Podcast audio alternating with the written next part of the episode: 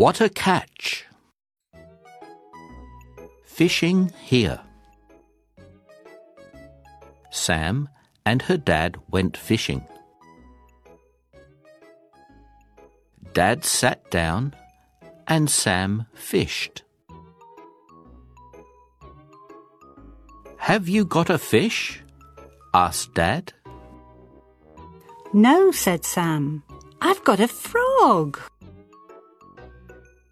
Have you got a fish? asked Dad.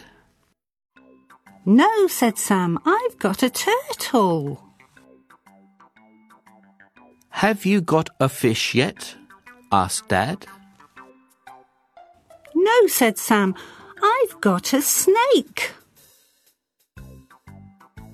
Just then, Sam felt a big tug. Yikes! yelled Dad. What have you got?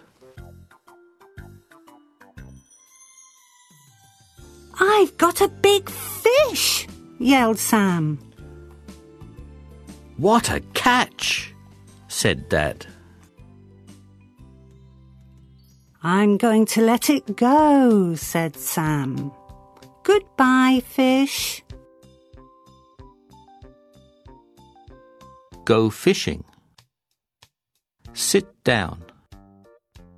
Frog. Turtle. Yet. Snake. Feel. Tug. Yell.